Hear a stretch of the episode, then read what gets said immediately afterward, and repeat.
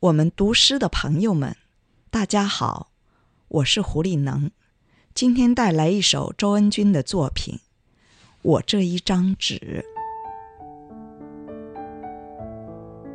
我这一张纸，我这一张纸，已用了七十多年，纸上密密麻麻写的，大多是别人涂上去的语言。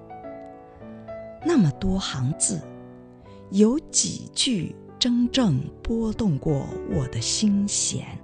那么多墨汁，激怒过多少真正的经典？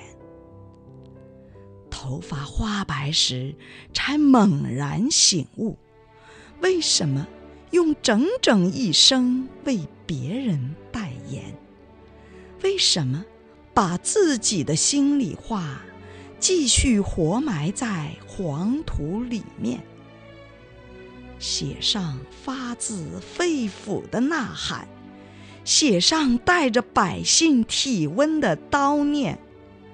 即使文笔拙劣，真情、真相、真话，总会通心通天。